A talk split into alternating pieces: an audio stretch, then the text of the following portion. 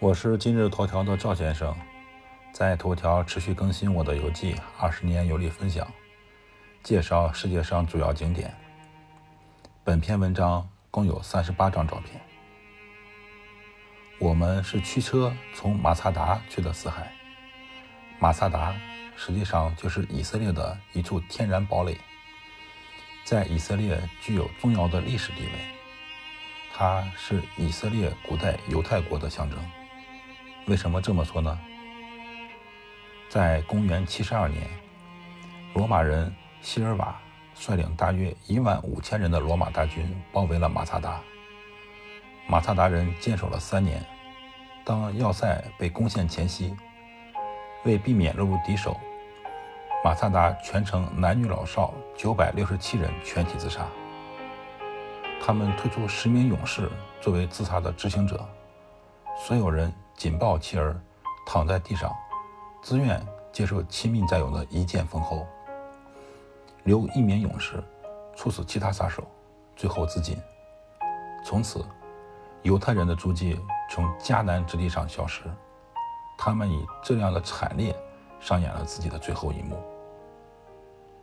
据说，这些人自杀前，首领发表了以下演讲：“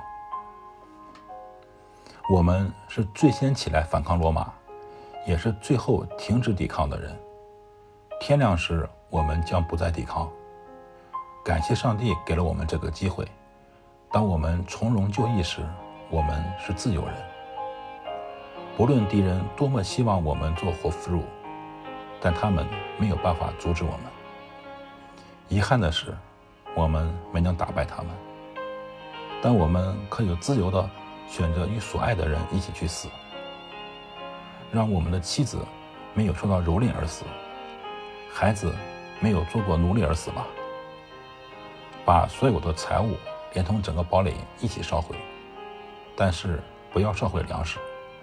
让他告诉敌人，我们之死不是因为缺粮，而是自始至终，我们宁愿为自由而死，不为奴隶而生。以上就是这个首领的演讲。从那以后，一个声音在四海之滨响彻了千年，那就是马萨达再也不会被攻陷。所以本篇游记的名字就是“永不陷落的马萨达”。如果当年抗战前期，东北军也有这种视死如归的阵势，东北也许就不会沦为日本鬼子的殖民地，留下那段屈辱的历史。今天。马萨达古城依然是每年犹太成年典礼和新居誓师大典的举行之地。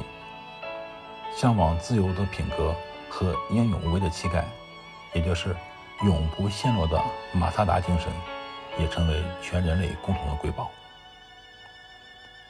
马萨达被称为犹太人的圣地。马萨达位于犹地亚沙漠与死海谷底交界处的一座岩岩石山顶。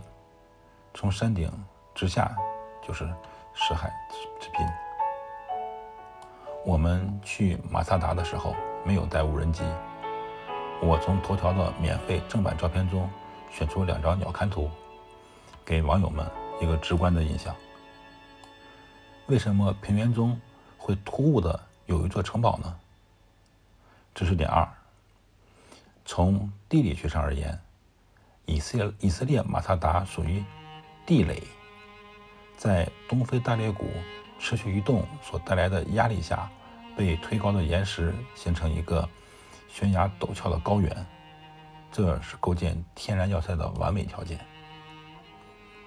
马萨达由朱迪亚王国的希律王修建的宫殿群，带有典型的早期罗马帝国的古典建筑风格。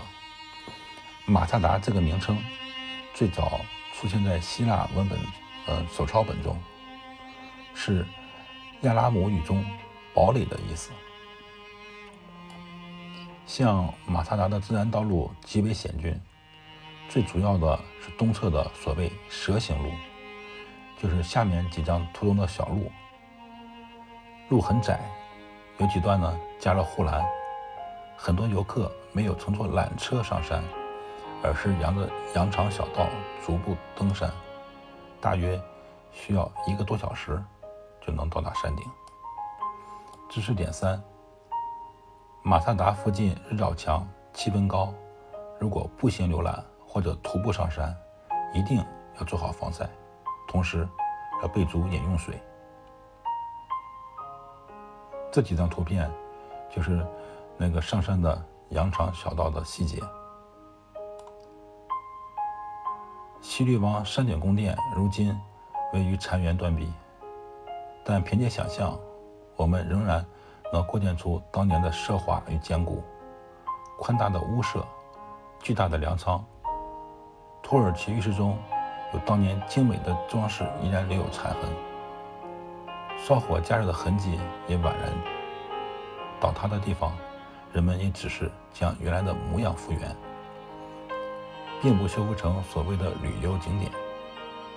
被荒沙淹没的三分之二的城堡被挖掘出来，拱门、望塔、浴场，装饰着马赛克的宫殿，还有畅通无阻、铜铃一般位于干爽的风。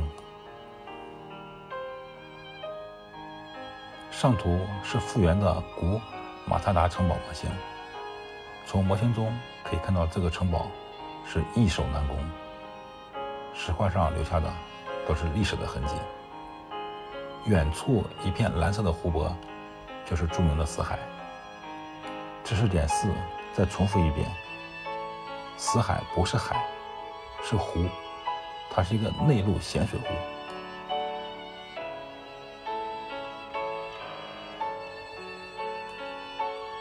赵先生，二零二一年八月十六日。